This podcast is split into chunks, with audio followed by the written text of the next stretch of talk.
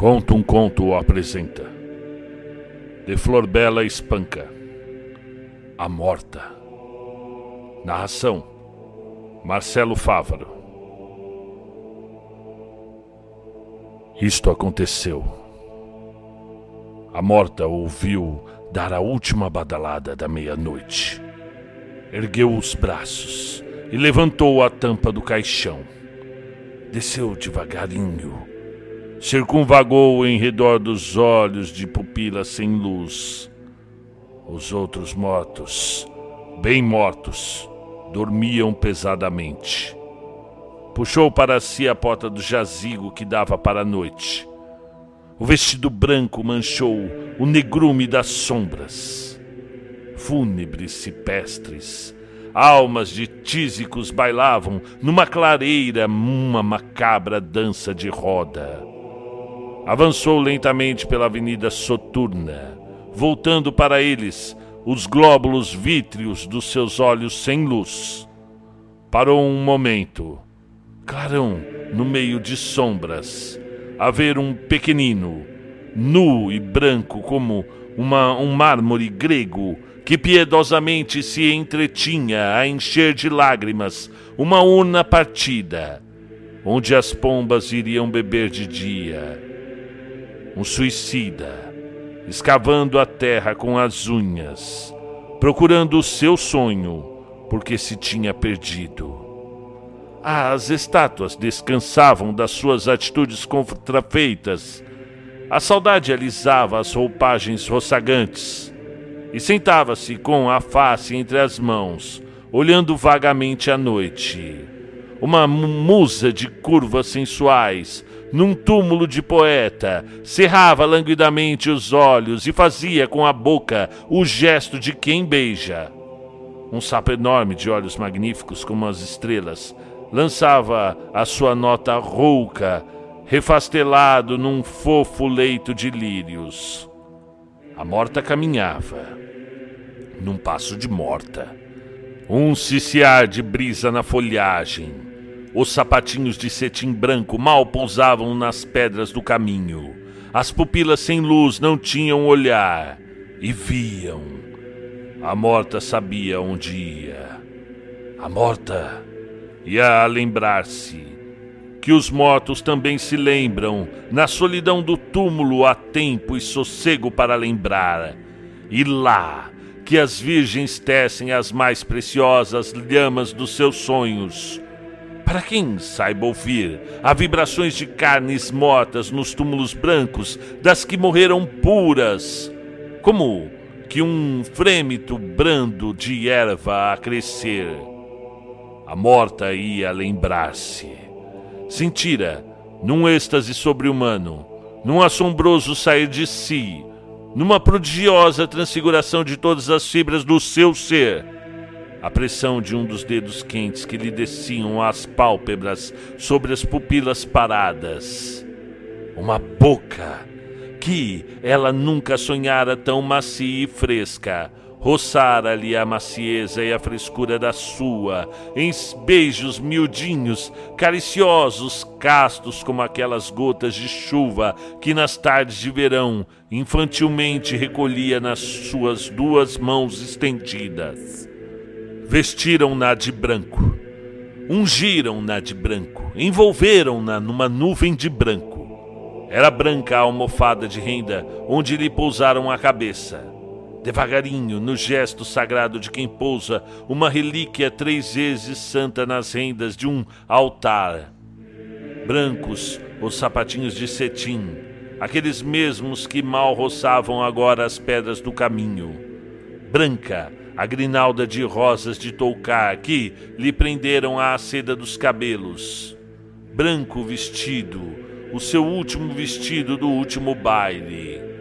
Brancos os cachos de lilás, as rosas e os cravos que eram como as asas de pombas a cobri-la. Branca caixinha de sete palmos, pequeninos, onde a mãe a deixou como a deitara anos a fio na brancura do berço. E agora, as cartas do noivo, o retrato do noivo, as dulcíssimas recordações do noivo, e piedosamente, cuidadosamente, não fosse esquecer algum pétala de flor, algum fiozinho dos seus lindos cabelos pretos, algum pedacinho de papel onde as queridas mãos morenas lhe tinham traçado o nome. Tudo lhe levaram, como uma divina oferta a um ser divinizado. Tudo levou.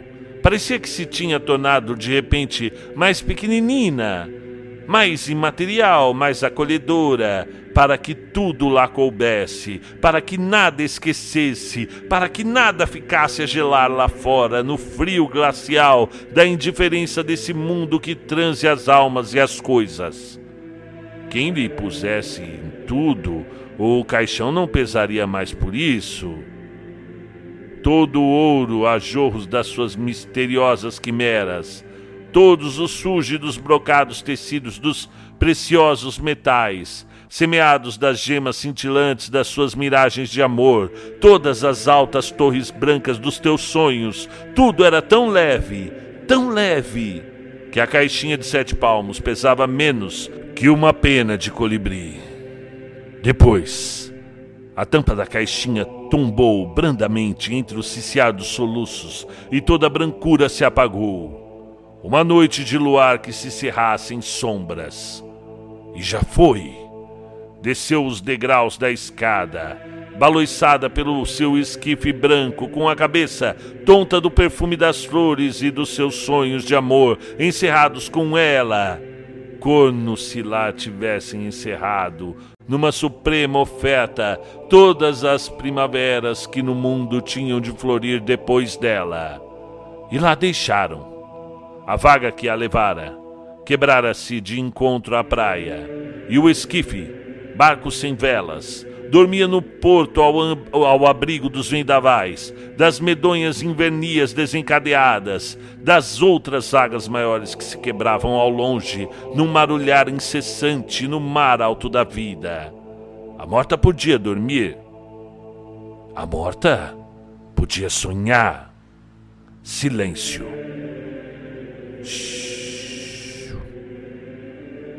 Um silêncio feito de fluidos rumorosos, do vago rastejar de um perfume, de um leve vapor de incenso pairando.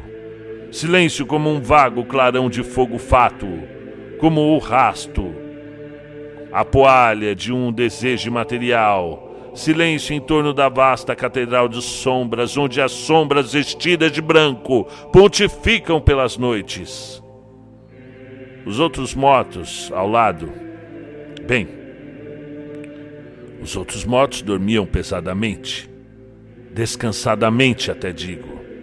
Um dia tinham pendido os braços num gesto de fadiga e tinham ficado assim pelos séculos dos séculos. A morta viu-os, a todos, e de nenhum se lembrou. O mundo ficava longe. Começou depois do o encantamento, todas as tardes, a hora em que o crepúsculo, todo vestido de glicínias, descia com a doçura de umas pálpebras que se fechassem.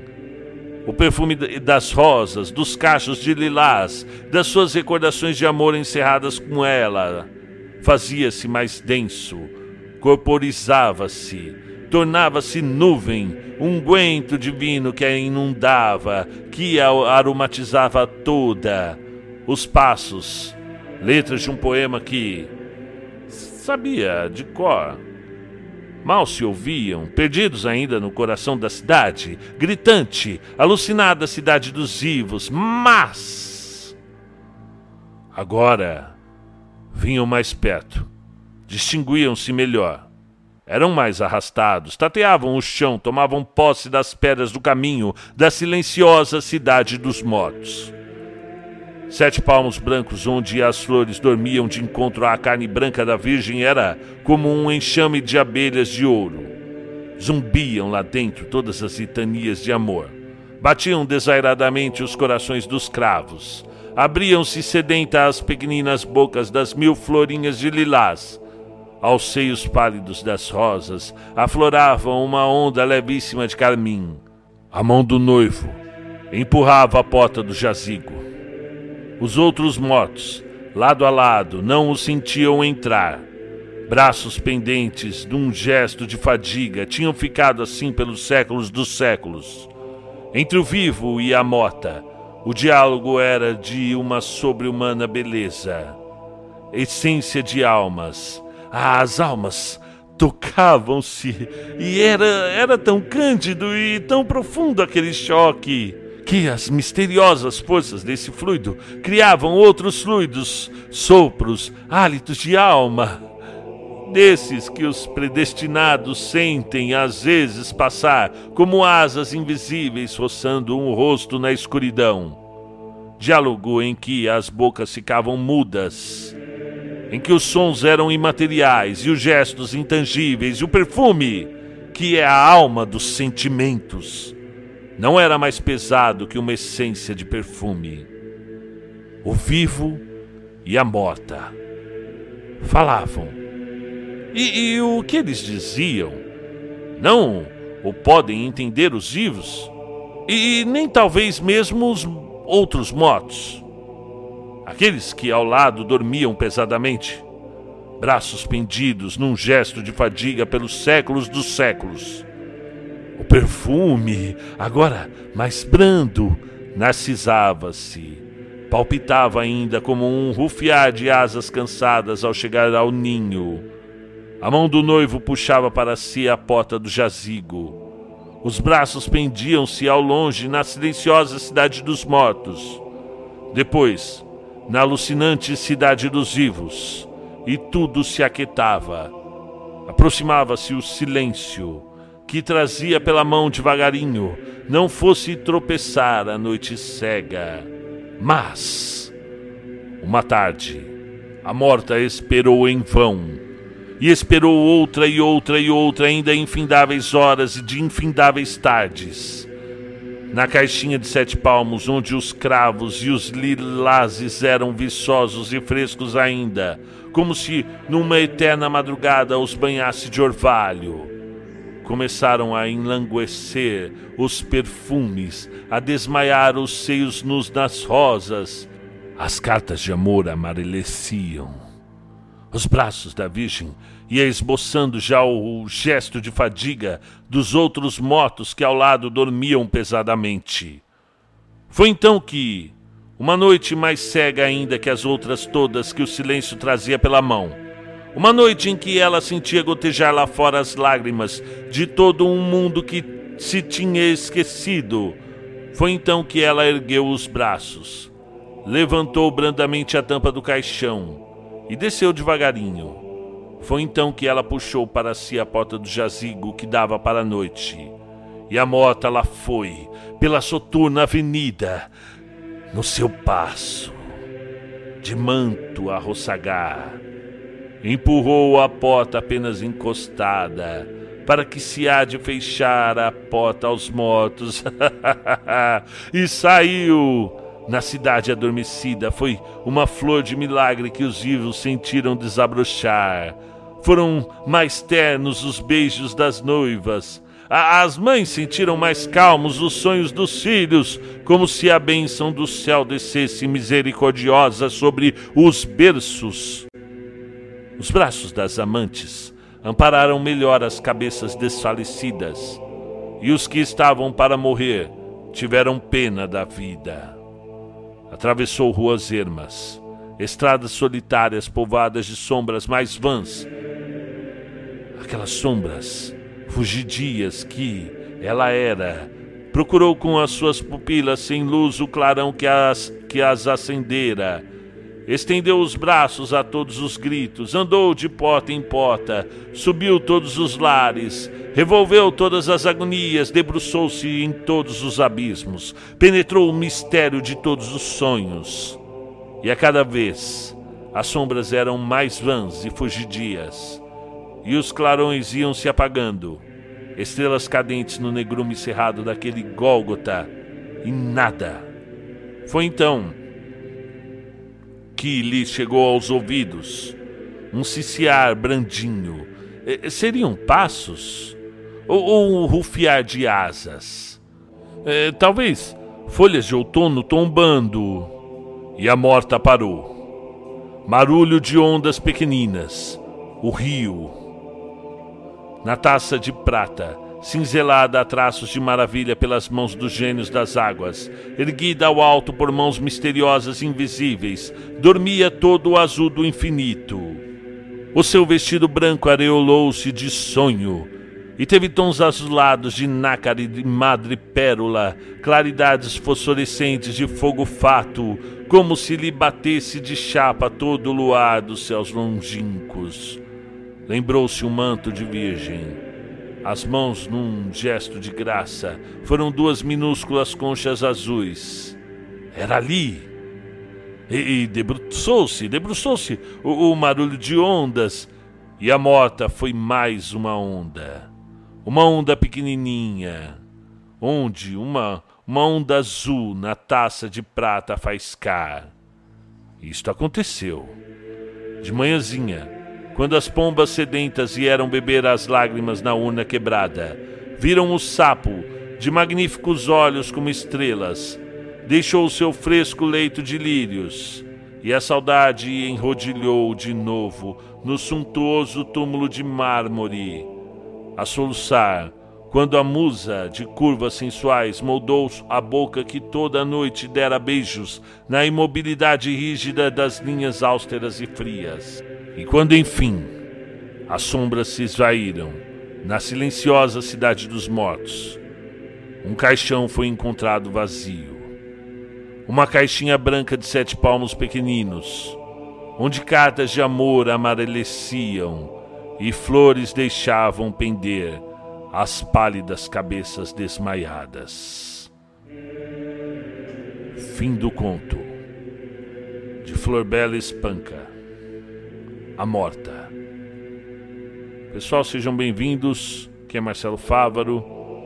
Lendo aqui uma leitura muito rica. Flor Bela é uma das maiores escritoras de, da, da, história de Portugal, da história da língua portuguesa. Só acho que não tem a tamanha visibilidade que teve, por exemplo, o Fernando Pessoa, por justamente ser é, contemporânea de sua época. Eu acho que posso estar falando besteira aqui, mas ou, assim como eu falei no, no, último vídeo que sobre Machado de Assis e Lima, Lima Barreto, a gente pode falar aqui da Flor Bela também, que é uma das maiores poetisas e escreveu contos aqui, esse, uma leitura muito rica, uma leitura densa, um pouco mais difícil de, de se entender, precisa de um pouco mais de atenção, mas o que acontece aqui, pelo que eu entendi, né, ela fala dessa de, de, dessa morta que recebe a, a, visita do seu noivo, seja em pensamento, seja fisicamente, né? eu não preciso ler de novo, mas que um dia ela resolve levantar do, do, do túmulo e caminha até o porto, né? Pelo que eu entendi aqui, e acaba virando uma onda, né? Debruçou-se, marulho de ondas, e a morta foi mais uma onda uma onda pequenininha, uma onda azul na taça de prata a faiscar. Então ele fala aqui dessa morta que saiu do cemitério e foi ver o mar e acabou virando mais uma onda. Né? É uma leitura muito rica, então é por isso que eu sempre bato nessa, nessa tecla, pessoal. É, tenho, recebo muitos comentários pedindo sempre os mesmos contistas e o canal ele vai justamente para o lado contrário. É claro que eu sempre trago aqui contos de, de, de pedidos, né? principalmente Edgar Allan Poe, Machado de Assis, H.P. Lovecraft, mas uh, a intenção do canal é justamente o contrário. É ir para outros lados, conhecer outros escritores, outros uh, uh, clássicos, ok? Então, é claro que a gente vai atender de acordo com com a educação e paciência da, do ouvinte do, do canal, mas sempre lembrando a eles que este é não é um canal exclusivamente de terror, e sim de um eclético, né? um canal que vai trazer todos os gêneros dentro desse gênero textual, do, desse gênero literário do conto mas eh, não, não entraremos apenas num subgênero, ok? Então, um grande abraço a todos vocês. Queria ler muito Flor Bela, porque sou fã dessa grande escritora portuguesa. É... Sua importância, seu lirismo é muito grande e fico feliz de ter conseguido trazer aqui para o canal. Okay? Um grande abraço a todos e até a próxima.